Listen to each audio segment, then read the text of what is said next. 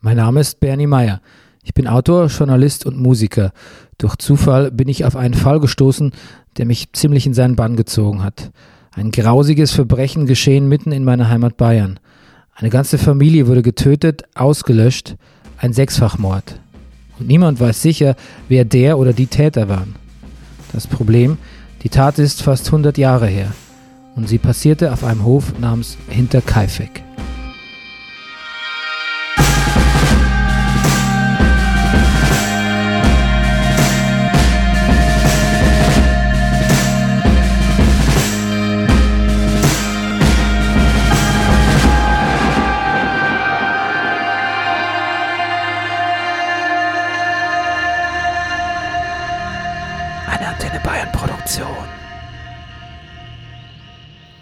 Tauche tiefer in den Fall ein.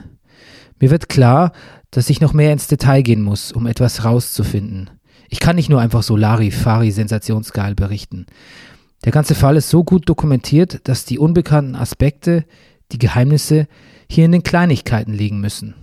Und äh, wer weiß, vielleicht wird dadurch ja ein Stein ins Rollen gebracht, der noch so manch ungelöste Frage beantwortet. Und ich denke, ich muss das alles nochmal aufrollen, von ganz vorne, ich muss mir dringend die Familie genauer anschauen. Dieses ganze Beziehungsgeflecht, da steckt doch noch irgendwas drin. Ein Schlüssel zur Lösung vielleicht. Wer waren denn diese Menschen, die auf Hinterkaifeck gelebt haben? Wie haben die sich zusammengesetzt? Warum waren die da zusammen? Und wie sind die miteinander umgegangen? Museumsleiter Reis hatte mir in unserem Gespräch noch erzählt, was passiert, wenn man mal ein bisschen unter die Oberfläche geht. Absolut. Thema. Also es hat natürlich hier auch, auch sagen wir mal, eine gewisse, irgendwo dann auch wieder eine gewisse Einfachheit. Hm. Also es ist jetzt kein, äh, äh, ja, also wir kommen tatsächlich in komplizierte Polizeistrukturen hinein, wenn man es analysiert oder so, aber natürlich, äh, und wir kommen in unglaublich komplizierte Familienstrukturen hinein, wenn man sich mit dem äh, äh Fall beschäftigt. Also das ist tatsächlich sehr schwierig. Also da gibt es ja auch im hinter Kaifek.net gibt es auch jemanden, der sich äh, intensiv versucht, also Stammbäume von den, von den verschiedenen äh, Angehörigen des Dorfes Gröbern da zusammenzustellen. Und das muss, äh, das ist unheimlich kompliziert. Mhm. Also weil die halt alle untereinander irgendwie wieder heiraten und also das ist eine ganz komplexe Welt, also sozusagen auch fast so ein Gegenbild zu, zu, zu einer modernen sogenannten Patchwork-Familie, die aber ganz anders strukturiert ist. Also da ist es eher diese, diese Selbstbezüglichkeit, die diese Beziehungen alle haben. Also da, man kommt in Komplexität rein, aber natürlich im ersten Zugang ist es überschaubar. Komplizierte Familienstrukturen also. Na gut, dann schauen wir mal, ob wir das aufgedröselt bekommen. Wer ist denn nun die Familie Gruber Gabriel? Cecilia Gruber geborene Sannhüter. Cecilia ist 1849 geboren. Mit 28 Jahren heiratet sie Josef Asam und wird dadurch Miteigentümerin von Hinterkaifeck. Mit ihm hat sie vier Kinder. Eine Totgeburt und einen Sohn, der nicht älter als zwei Jahre alt geworden sein kann. Außerdem den Sohn Martin und die Tochter ebenfalls Cecilia genannt. Ihr Mann Josef stirbt am 21.05.1885 an einer Lungenentzündung. Ein halbes Jahr später heiratet sie Andreas Gruber. Auch er wird somit Miteigentümer von Hinterkaifeck. Ihr Sohn Martin aus erster Ehe bleibt äh, vermutlich auf Hinterkaifeck wohnen, so lange bis er zum Krieg eingezogen wird. Das ist 1915. Er fällt dort ein Jahr später. Ihre Tochter heiratet, wird eine Starringer und zieht nach Gerenshausen. Mit Andreas Gruber hat Cecilia Gruber drei Kinder. Victoria, Sophie, die nicht älter als zwei Jahre wurde, und dann noch ein Kind ohne Namen, das am gleichen Tag zur Welt kam und auch wieder starb. Cecilia ist die älteste am Hof. Ein Leben anscheinend angeleitet von pragmatischen Erfahrungen. Und auch wenn die Kindersterbesrate irrsinnig hoch ist zur damaligen Zeit, wie hat sie das weggesteckt, all die Totgeburten, all die Kinder, die nicht alt wurden? Vielleicht ging das am besten durch den Alltag am Hof.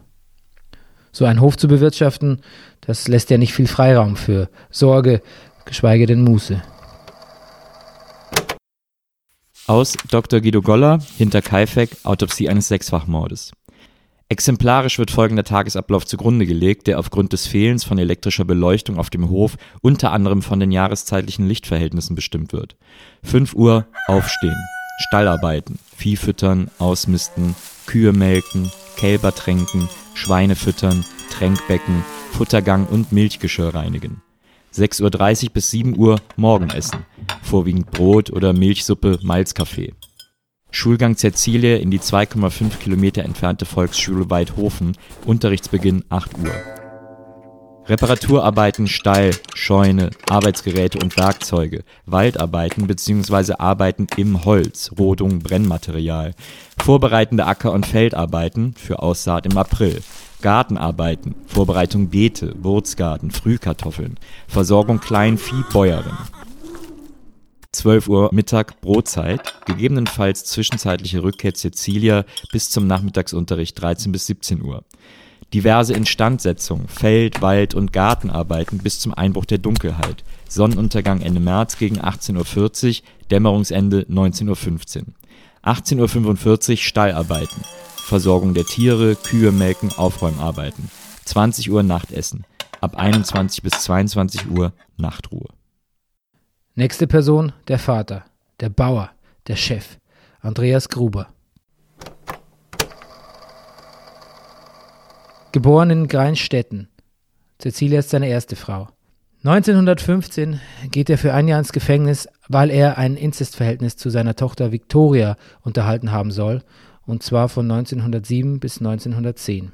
Ein Jahr vor dem Urteil überschreibt er ihr den Hof und wird dadurch Austragsbauer. Das ist eine Art Altersanstellung in der damaligen Landwirtschaft, damit noch zu Lebzeiten aller Familienmitglieder die Besitzverhältnisse geklärt werden konnten. 1919 wird er von seinem Nachbarn Lorenz Schlittenbauer erneut wegen Inzest oder wie man damals sagte Blutschande angezeigt, aber ein Jahr später wieder komplett freigesprochen. Und, ganz wichtig, er ist der Vormund von Josef Gabriel, Viktorias unehelichem Sohn. Puh, das klingt dir alles erstmal ziemlich übel.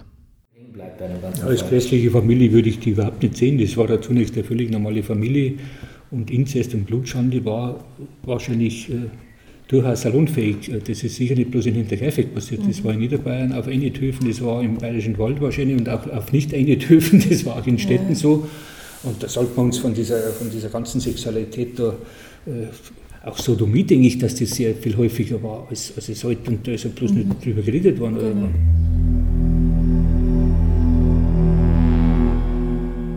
Also so hat es mir der Leuschner erklärt. Das macht es jetzt nicht besser oder rechtfertigt auch nichts, aber es ordnet alles ein bisschen besser ein. Doch schon jetzt kristallisiert sich etwas heraus. Dreh- und Angelpunkt der Familie ist Victoria die schöne Victoria.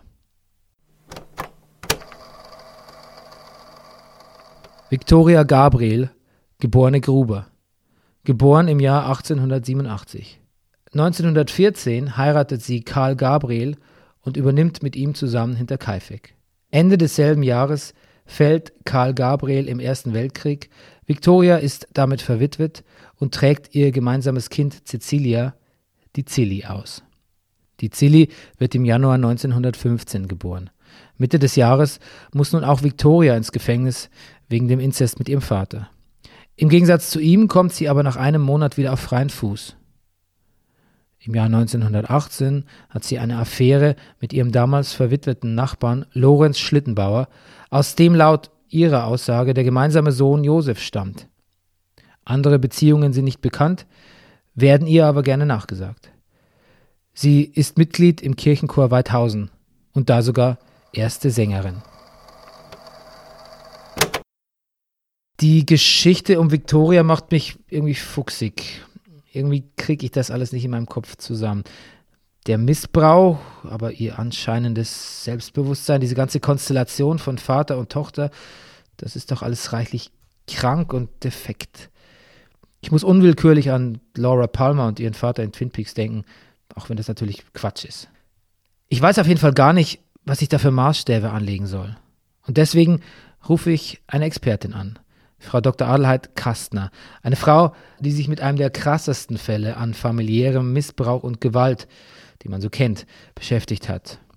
Und das beruflich. Ähm, also mhm. zunächst mal zu Ihnen. Vielleicht geben Sie mir mal ein kurzes Update, was Sie, was Sie äh, gerade machen. Ich kenne natürlich alles das, was ähm, so auf Klappentexten steht oder auf Wikipedia. Mhm. Also Sie haben äh, als Gerichtssachverständige äh, gearbeitet, äh, beziehungsweise auch im, im, im Fall Fritzl. Das ist wahrscheinlich so ihr, ihr populärstes Erbe mit auch. Naja. Ähm, das ist nicht so schwierig, weil es ist, glaube ich, der populärste Fall in Österreich seit Jahrzehnten gewesen. Ja. das war, glaube ich, der, der spektakulärste Kriminalfall, den Österreich in den letzten Jahrzehnten zur Kriminologie beigetragen hat. Mhm. Aber ich, ich arbeite immer noch als Gerichtsgutachterin. Ich mache es immer noch gerne. Wenn ich es nicht gerne machen würde oder nicht mehr neugierig wäre, würde ich aufhören. Ich leite eine forensische Abteilung, das heißt, ich behandle an meiner Abteilung, ich bin also Chefärztin in einer solchen Einrichtung, behandle psychisch kranke Rechtsbrecher, ich leite zwei Nachbetreuungsambulanzen und ich schreibe gelegentlich Bücher, das ist es im Wesentlichen. Die Gerichtsgutachterin vom Fall Fritzl. Es beeindruckt mich. Wir reden zunächst über diesen riesigen Fall und was der für eine Auswirkung auf Sie hatte. Ich will wissen, ob der Fall Sie noch verfolgt. Verfolgen tut mir insofern, dass mich immer wieder Leute darauf anreden. ich habe damals, wie ich den Fall bekommen habe, habe ich mir gedacht, ich bin jetzt mit dem Herrn Fritzl verbunden, enger, als wenn ich ihn geheiratet hätte. Weil da hätte ich mich scheiden lassen können. Aber man wird wahrscheinlich das jetzt mich ewig und drei Tage mit dem Menschen in Verbindung bringen und das ist, das liegt in der Natur der Sache. Es war auch ein sehr lehrreicher Fall, weil natürlich das ein Fall war, der wirklich weltweit, und das meine ich jetzt nicht übertrieben und nicht jetzt, äh, ja, überheblich, aber der hat wirklich weltweit Interesse evoziert und es war unglaublich, wer da aller zu diesem Zeitpunkt irgendwas von mir äh, erfragen, erfahren, wissen wollte. Mhm. Der hat eine Zeit lang hat mein Moment hat mein Sekretariat nichts anderes getan, als irgendwelche äh, Anfragen abzuwimmeln, dass ich, die, die kamen aus Südamerika, die kamen aus China, die kamen aus Russland und halt Gott und der Welt mitzuteilen, dass ich über die Sache nicht rede. Hm. Und da war für mich persönlich sehr aufschlussreich, dass solches, so ein mediales Interesse halt auch ein gehöriges Verführungspotenzial hat. Man kann dann leicht zur Annahme verführt werden, dass man richtig ist, das ist man aber nicht. Man ist nur zufällig an einer Causa angestückelt, die halt Aufmerksamkeit erregt, aber das hat nichts zu besagen über die eigene Bedeutsamkeit.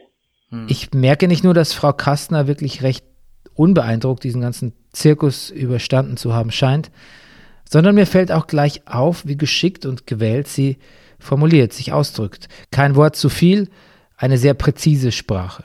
Das sind die Fakten. Ja, das sind die Fakten und ich glaube, das Einzige, woran man sich, wenn man sowas analysiert, halten soll, sind die wirklich bekannten Fakten. Und die Fakten ergeben, wenn man das dann eben aufdröselt, ein relativ klares Bild.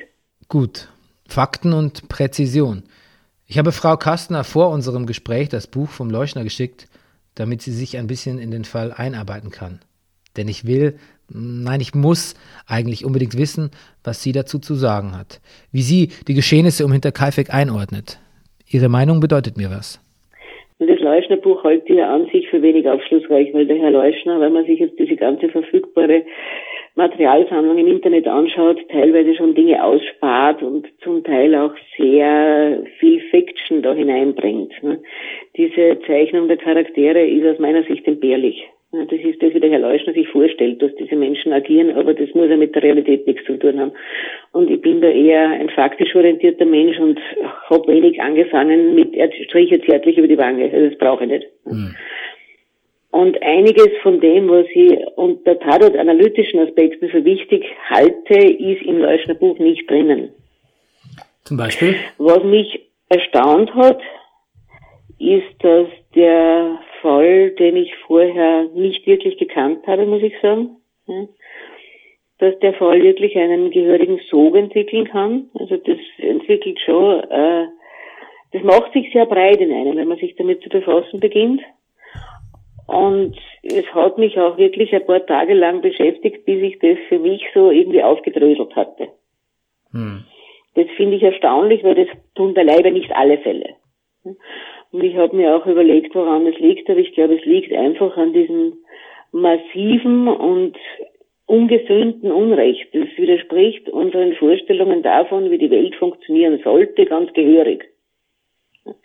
Und was mich auch sehr äh, unangenehm berührt hat, war die Ablagesituation dieser vier Leichen, weil das so eine, eine degradierende Qualität hat, wie man sie auch in Tatortsituationen selten findet. Okay, ich habe es also geschafft, Frau Kastners Interesse für den Fall zu wecken. Sie hat offensichtlich auch selber noch Fakten recherchiert, die sie für ihre Arbeit braucht. Das alles führt dazu, dass sie mir ihre Version des Ablaufs der Morde auf Hinterkaifeck erzählt. Es scheint für mich eher so, dass irgendjemand von der, vom ersten Opfer an, im Stall eher zufällig betreten wurde. Das heißt, irgendwer, wahrscheinlich diejenige der beiden Frauen, die auch die Würgemale hat, ging in den Stall und ist eher zufällig auf den Täter gestoßen, der sie dann umbringen musste, um seine Entdeckung zu verhindern. Dafür spricht auch, dass dieser an sich sehr organisierte Täter ein zufällig dort vorhandenes Werkzeug genommen hat und nicht ein mitgebrachtes. Wenn ich jetzt wohin gehe mit dem Ziel, Leute umzubringen, dann verlasse ich mich nicht darauf, dass ich dort zufällig ein passendes Werkzeug finde, das ich dann gerade einmal bei der Hand habe. Also ich glaube eher, dass diese Würgemaler nicht aus einer persönlichen, aus einem persönlichen Hass auf diese Frau kamen. Die werden einmal der Altbäuerin und einmal der Victoria zugeschrieben. Hm. Obduktionsberichte sind ja keine mehr vorhanden. Und ich glaube, er hat einfach das genommen, was er bei der Hand hatte, und das waren die Hände. Und dann hat er was gesucht und damit hat er den Schädel eingeschlagen. Nachdem sie nicht kam, hm, ging dann wer nachschauen. Und alle, die nachschauen gingen, wurden dann natürlich von ihm schon mit dem verfügbaren Werkzeug erschlagen. Die sind aber nicht dort erschlagen, wo sie gefunden wurden, weil das diese Siebenjährige sich dann noch Haare ausgerissen hatte. Das könnte sie nicht tun, wenn sie unter einem Berg von zwei anderen Leichen begraben ist, sondern ich glaube, die haben wir dort liegen lassen und dann hat man übers Wegräumen gerichtet und ist draufgekommen, dass die noch lebt. Und dann hat man ihr zweizeitig den Kopf eingeschlagen. Vermutlich auch mit einem anderen Tatwerkzeug als dem, dieser Reuthaue. Die hat andere Verletzungsspuren als die anderen. Hm. Immer noch starker Tobak. Klar, für Frau Kastner ist es nahezu Alltag, so grauenhafte Taten so nüchtern wie möglich zu schildern, zu interpretieren, zu durchdenken. Aber mich schaudert es jedes Mal, wenn ich mir vorstelle, wie sich die siebenjährige Zilli im Todeskampf selber die Haare ausreißt. Ich kann das nicht ganz so pragmatisch betrachten. Ich stelle mir das dann lebhaft vor. Gut, dass ich für die Analyse Frau Kastner habe. Sie erklärt mir direkt, woher so eine Brutalität kommen kann. Ich habe schon einige Tötungsdelikte gehabt, die wirklich ja, mit massiver Gewaltanwendung einhergingen. Ich habe mal einen gehabt, der hat einer, einer Frau, er hat sie primär erwürgt, hm, draußelt. Dann hat die aber, das wissen ja Täter oft nicht, dass auch bei Toten, wenn aus der Luft noch Lunge, also aus der Lunge noch Luft entweicht, dass dann da halt auch Geräusche entstehen können. Dieses Geräusch vermittelt dann aber das Gefühl, dass der noch lebt. Und dann hat er ihr eben, weil da eben Geräusche kamen und er befürchtet hat, die lebt, dann hat er mit einem Metallhocker den Schädel eingeschlagen. Und dann ist immer noch was entwichen. Das hat dann halt geblubbert in dem Blut.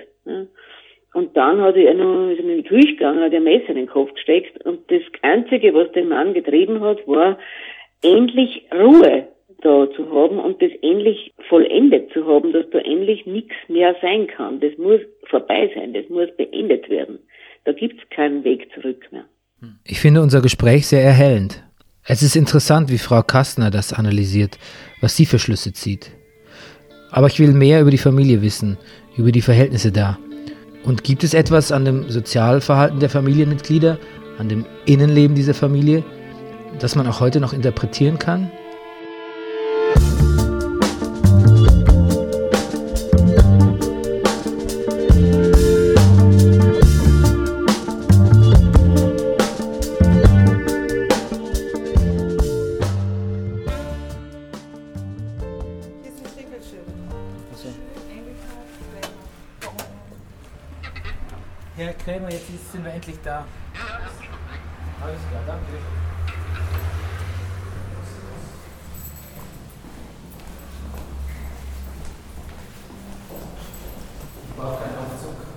Wir besuchen Olaf Krämer. Krämer ist heute das, was Leuschner früher für Hinterkaifeck war. Der Experte, der jede Information über den Fall sammelt und auswertet. Er ist einer von mehreren Administratoren für das Forum hinterkaifeck.net, die erste Anlaufstelle für Informationen über den Mord und mit einer unserer wichtigsten Berater. Hallo. Hallo. Frau Lorenz. Hallo, Frau Lorenz. Frau Weiß kommt auch noch vor. Yes, das Gott. Ja, genau. Ja. Hi. Ja, Hi. genau. Ja, wir sind quasi wir sind das Rechercheteam und die Frau Lorenz ist unsere Produzentin, die nimmt das Ganze auf. Okay. Wer nach der Geschichte von Hinterkaifeck googelt, landet mit Sicherheit auf dieser Seite. Deswegen wurde er auch mit seinen Kolleginnen zusammen von Herrn Reis aus dem Polizei- und Armeemuseum eingeladen, mit dem zusammen die Ausstellung zu Hinterkaifeck zu erstellen. Obwohl er das alles nur im Nebenberuf macht, ist er sowas wie ein Hinterkaifeck-Wissenschaftler. Er empfängt uns in seinem Versicherungsbüro in einem Vorort von Augsburg. Sehr gerne sogar. Sehr gerne. Dreimal? Gerne. Ja, bitte. Ja. Oh, das ist nicht gut. Nachdem jeder seinen Kaffee bekommen und Maria die Technik aufgebaut hat, können wir loslegen. Wenn ich irgendwem spezifische Fragen zum aktuellen Kenntnisstand über Hinterkaifeck stellen kann, dann dem Olaf Krämer. Wie er wohl über die ganze Inzest-Affäre von Victoria denkt. Der Gruber ist ja 1915 ein Jahr in den Knast gewandert, Mhm. die Victoria auch einen Monat Mhm. wegen Inzest. Mhm. Sieht ja auch irgendwie so aus, als hätten sie gestanden. Ne? Muss wohl so gewesen sein. Die Besonderheit ist halt, dass das Opfer auch in, in den Knast gegangen ist. Das ist das in, aus heutiger Sicht eigentlich völlig undenkbar, Ja. dass man da dem Opfer die, die Mitschuld auch noch gibt. Olaf Krämer ist kein Freund großer Reden, das merke ich gleich und das taugt mir auch irgendwie. Wo der Leuschner noch so euphorisch erzählt und ausschmückt, dann nickt der Krämer lieber und versucht immer so nah wie möglich an den gesicherten Fakten zu bleiben. Mit Spekulationen muss ich ihm gar nicht erst kommen. Aber manchmal, da blitzt doch sowas wie eine profunde Anteilnahme am Schicksal der Hinterkaifecker bei ihm auf. Das ist was, was man bei diesem Fall überhaupt nie vergessen darf. Ähm, Das ist auch ein, ein Punkt, den, wo ich mich selber auch immer mal wieder zurückholen muss. Es ist immer noch ein Mord mit sechs Opfern bis zu einem kleinen Kind. Ja? Äh, Und, und da muss man mal immer mal wieder sich zurücknehmen und darauf schauen, was es denn eigentlich war. Bei aller, äh, sagen wir mal, ja, Euphorie, um welche Dinge rauszufinden über, über diese Menschen, es sind erst in erster Linie Opfer eines Mordes und sonst mal gar nichts anderes. Hm. Ja, das geht halt oft so unter, weil man dann hat diese Schachereien und das Sorgerecht und so, weil man dann Ja. sofort irgendwie die Victoria auf dem Kicker hat, als Mhm. einfach ganz manipulative Person. Aber Mhm. ich meine, letztlich geht es da um Geld und es ist Schacherei, das haben schon ganz andere Leute gemacht. Ja, Und das wirkt halt nur alles im Licht dieser, dieser Inzest und Tat, wird, das, wird einfach, ich finde, die wird sehr verzerrt dargestellt. irgendwie. Ja, äh, überhaupt wird die sehr verzerrt dargestellt. Also ähm, es gibt auch Aussagen, dass es sehr eigentlich nach außen hin eine, recht moderne Frau war, hat, dass sie viele Kleider hatte, immer nach der neuesten Mode, also die sie sich wahrscheinlich selber geschneidert hat, dann gekleidet war. Ähm, auf den ersten Blick äh, weiß man das natürlich nicht, da hält man sie eigentlich für eine tumbe Bäuerin, vielleicht war sie aber auch was anderes. Ja? Und, und als erste Sängerin im Kirchenchor hat sie bestimmt auch ein bisschen was dargestellt nach außen hin, sonst wäre sie das nicht. Ja? Darf man nicht vergessen. Ähm, und ähm, was, man, was mir da auch fehlt, wenn sie da beschrieben wird, vom Schlittenbau oder von wem auch immer, sie hat keine Chance, das aus ihrer Sicht der Dinge äh, zu beschreiben. Und das fehlt mir dann auch an der Stelle noch. Gerechtigkeit für Victoria. Das fehlt ihm an diesem Fall. Und mir auch. Die Erzählung, die sich so durchgesetzt hat, dass Victoria ein, in Anführungszeichen, leichtes Mädchen sei, die kann nicht stimmen. Nicht, wenn man weiß, was gesichert ist, dass sie eine Affäre mit ihrem Vater hatte. Bei ihr muss einiges im Argen gelegen haben. Was ja aber nicht bedeuten muss, dass sie nicht mehr aus dem Haus geht oder draußen in Sack und Asche gekleidet rumläuft. Das ist auch das, was mich, am- das ist eigentlich auch wirklich das Einzige, was mich am, am Alois irgendwie irritiert und das ist natürlich auch geprägt von den Aussagen meines Ja. Vaters, dass er sich einfach irgendwie als Schlampe darstellt. Mhm. Und ich meine, das, das ist auch nicht zeitgemäß, weil ich meine, selbst wenn sie beschließt, sich den Schlittenbauer jetzt als Liebhaber zu nehmen, aus welchen Gründen auch immer, Mhm. gehören immer zwei dazu muss Ja. nicht mitmachen. Ja. Und ähm, wenn sie das macht und das wirklich eine proaktive Handlung von ihr ist, dann ist da auch nichts Verwerfliches zu finden. Nein, Das Nein. bleibt völlig ihr überlassen. Nein, das bleibt ihr überlassen. Anders ist, man kann sich es auch ein bisschen psychologisch mal überlegen, warum hätte sie denn da so gehandelt, weil das ist ja auch oft ein Handlungsgrund, äh, sagen wir mal, ein Handlungsmuster von Missbrauchopfern, dass die glauben, ich muss Männern gefallen und sie deswegen auch auf Männer äh, zugehen. Ja? Äh, das ist aber auch dann wieder deswegen, weil sie ein Opfer äh, von, von Missbrauch wurden und nicht, weil sie das so wollen oder so wären, wenn, sie, wenn das nicht passiert wäre. Victoria als Opfer der Umstände, die sich trotzdem rausnimmt, ein selbstbestimmtes Leben zu führen. Klar, da ist viel Spekulation, viel Vermutetes dabei, aber mir gefällt diese Idee von Victoria. Als wir in der Ausstellung waren, hat Dr. Reis uns ein Schaubild gezeigt, das die ganzen Verzweigungen rund um Victoria deutlich machen soll. Hier, was halt wichtig ist, ist die Personenkonstellation, die man hier aufgezeichnet hat, also mit der Victoria eben in der Mitte, das ist ja zweifellos die zentrale Figur, wenn man jetzt da irgendeine Art Analyse der Personen macht und davon ausgeht, dass die nicht bloß zufällige Opfer eines Raubes oder so geworden sind und wenn es irgendwie mit einer persönlichen Konstellation zu tun hat, dann steht ja sie zweifellos im Zentrum also sozusagen äh, Opfer von Missbrauch durch ihren Vater seit ihrer Jugend vermutlich, also über einen langen Zeitraum hinweg hat sie eine inzestuöse Beziehung mit ihm.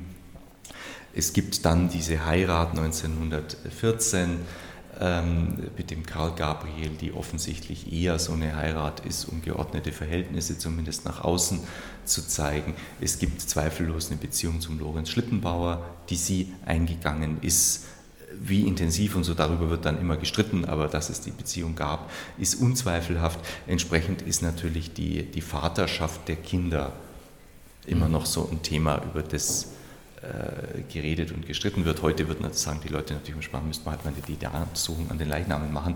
Ähm, wird natürlich das, äh, besteht natürlich kein Grund, diese Totenruhe zu stören und die Gräber zu öffnen. Mhm. Also nur weil wir es gerne wissen würden. Also ich meine, das hat ja keine Auswirkung mehr. Ähm, Insofern kommt es sicherlich jetzt zweifelnd nicht in Frage. Hier haben wir beispielhaft, also nein, nicht bloß beispielhaft, es sind einzelne Plötzlicher Themenwechsel. Die Geschichte um Victoria ist kompliziert.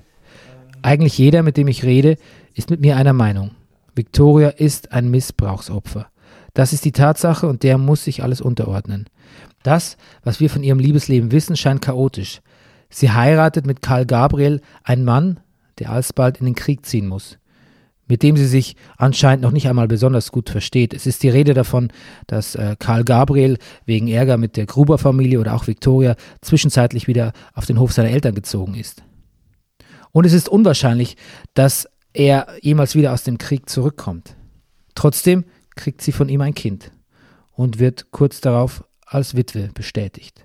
Als ihr Nachbar Lorenz Schlittenbauer ebenfalls verwitwet, weil seine Frau an Brustkrebs stirbt, beginnt Victoria eine Affäre mit ihm. Vielleicht ist es ein Machtspiel, vielleicht war sie wirklich sowas wie verknallt, vielleicht ist es aber auch nur pragmatisch gedacht. Sehnsucht nach Körperlichkeit, nach Zärtlichkeit. Ich meine, wie praktisch, wenn man das in der Nachbarschaft findet. In der Zeit nach der Affäre kommt der kleine Josef zur Welt. Und es ist unklar, ist der Schlittenbauers Sohn oder der von Viktorias Vater Andreas Gruber. Es wird nie geklärt werden. Victoria, die junge Witwe mit zwei Kindern von drei Vätern.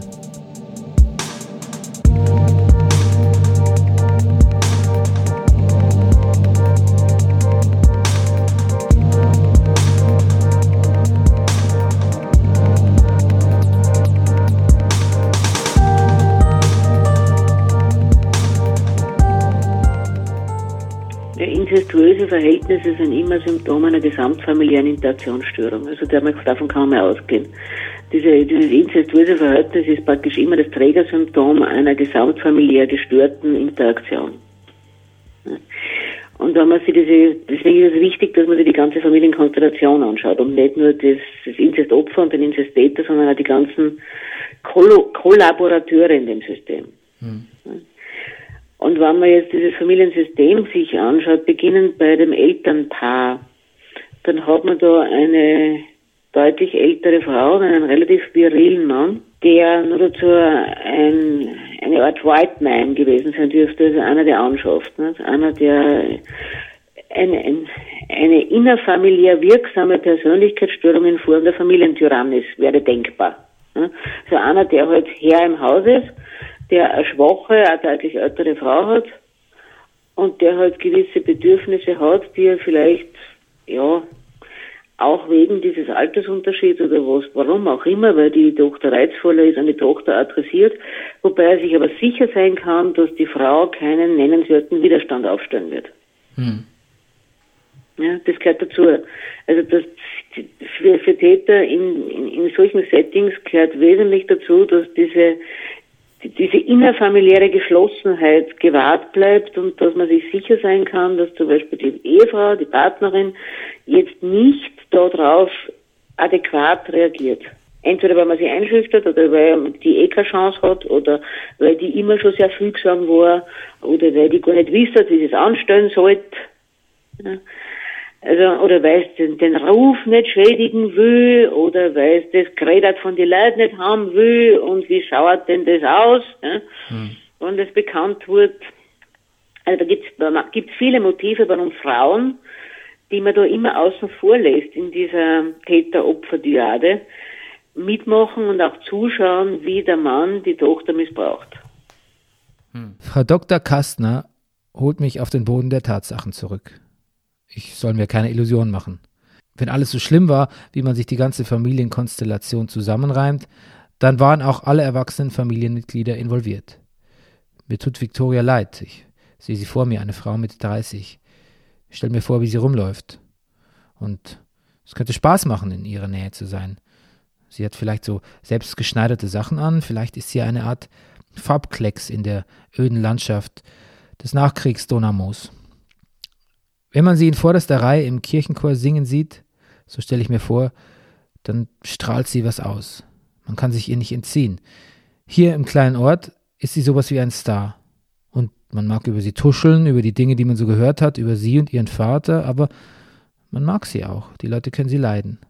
Vielleicht aus Mitleid, vielleicht aus Bewunderung, vielleicht hat sie das gewisse Etwas. Doch natürlich vermag niemand in die Abgründe zu sehen, die sich hinter ihren Augen auftun. Niemand kann sagen, wie sie das alles verarbeitet, was ihr geschieht. Als junges Mädchen einen Monat in den Knast zu müssen, wie es bei ihr der Fall war, obwohl sie auch noch das Opfer ist. Was macht das mit einem Menschen? Victoria bleibt ein großes Rätsel. Vielleicht das größte um Hinterkaifeck. Aber dann. Was hat sie eigentlich mit den Morden zu tun? Sie oder ihr Wesen? Wo verbindet sich die Lebensgeschichte von Victoria mit dem Mord an ihr und ihrer Familie? Das ist das Puzzleteil, von dem niemand weiß, ob es überhaupt existiert. Vielleicht ist das alles nur ein einziger großer, unglücklicher Zufall. Und weil aber ermittelt wird, wird natürlich in alle Richtungen ermittelt. Und eine Biografie in die Öffentlichkeit gezerrt, die es vielleicht gar nicht gebraucht hätte. Ich bin zum ersten Mal unsicher, ob das alles so korrekt ist, was wir hier machen. Klar, es ist lange her, die Familie ist tot, wirklich schaden kann man denen nicht mehr. Aber reicht das alles als Rechtfertigung aus, so in der Familiengeschichte zu bohren? Mir fällt wieder ein, was Olaf Krämer gesagt hat, was ich daraus gehört habe. Gerechtigkeit für Viktoria. Das ist vielleicht einer der besten Gründe für unsere Ermittlungen um Hinterkaifeck.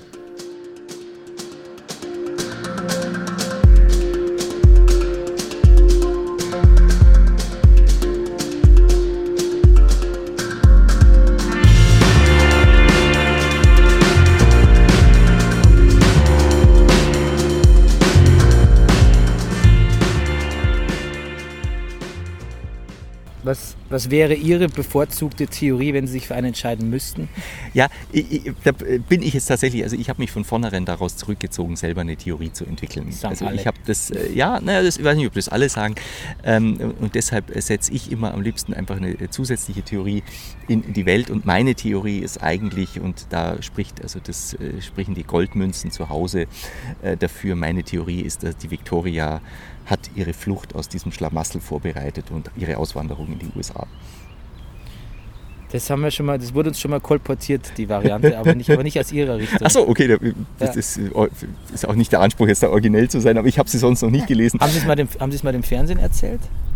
Es kann sein, dass das schon mal, ich habe das schon mal erzählt. Also, ja, genau. Ich, genau, so muss das über, also die, über, über, Umwege. die Story habe ich jetzt sozusagen ein bisschen in die Welt gesetzt, weil das ist natürlich etwas, was man sich eigentlich in der Situation vorstellen kann. Gerade aus dieser ländlichen, also ich habe natürlich ein bisschen Hintergrund, die Geschichte zu erzählen, gerade die arme oder nicht ganz arme, eine ländliche Bevölkerung, die in ihrer Existenz bedroht ist, die aber ein bisschen Geld hat, um sich die Überfahrt leisten zu können, Hm. wandert aus in die Vereinigten Staaten. So ist es also 10, 20 Jahre vor dem Mordfall um 1900 100 herum ganz stark äh, gewesen. Und das projiziere ich dann ein bisschen in die 20er Jahre, wo das schwierig war. Aber auch da gibt es ganz viel Immigration natürlich in dieser wirtschaftlichen Notsituation. In den USA hat sich das ja ganz anders dargestellt. Also da hätte sie mit dem Geldschatz, den sie da hatte, vermutlich einen ganz anständigen Bauernhof erwerben können. Die Grundstückspreise waren dort relativ immer noch niedrig und also das. äh, Aber wie gesagt, ich habe, es gibt keinen konkreten Anhaltspunkt dafür. Das ist eine Spekulation. Dr. Reis hat uns seine liebste Theorie erzählt, an die er selber nicht glaubt. Aber ich finde den Gedanken tröstlich und ich wünsche mir ein bisschen, dass es vielleicht genauso gewesen ist. Victoria goes USA.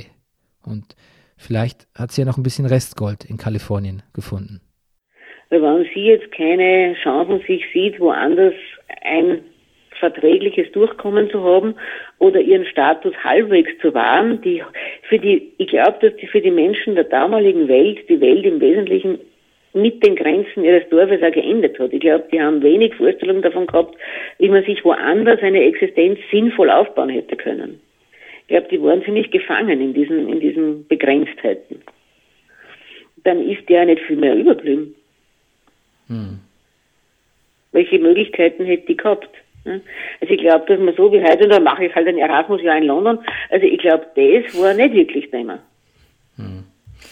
Ja, ich glaube, deshalb, ihn deshalb, deshalb wünschen sich auch viele Leute für sie und sehen da in ihrem Geld, like, sie hat sich ja Geld geliehen oder auch 700 äh, Goldmark da dem Pfarrer gegeben, haben wir so ein bisschen auch die, die Sehnsuchtsvorstellung, dass sie eigentlich auf dem Absprung war und eigentlich da, da raus wollte. Ja, die, die war ziemlich sicher nicht am Absprung, weil ich glaube, dass die wenig Konzepte davon gehabt hat, wo sie alternativ sein könnte.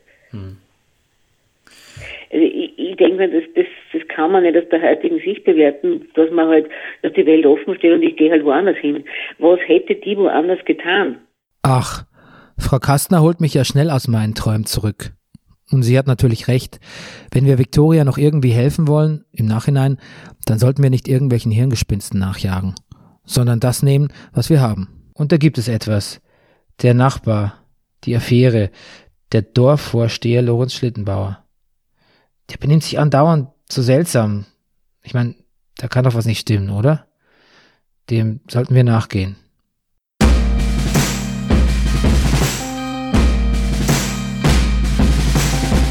Nächstes Mal bei Dunkle Heimat hinter Kaifek.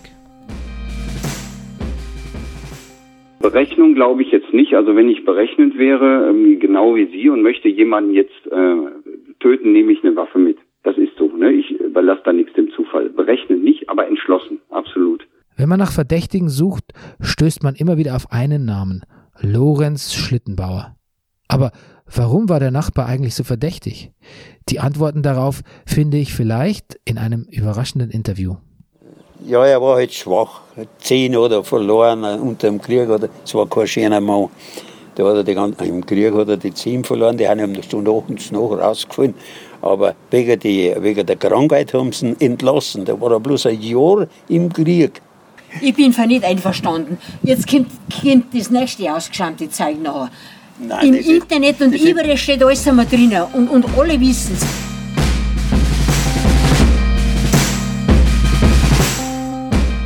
Dunkle Heimat ist ein Podcast von Antenne Bayern. Das Team besteht aus Bernie Meyer, Recherche, Interviews und Erzähler, Nils Bokeberg, Recherche und Drehbuch, Daniela Weiß, Recherche und Erzählerin, Organisation und Produktion Maria Lorenz Pulates.de und natürlich Ruben Schulze-Fröhlich, den Pottvater von Dunkle Heimat.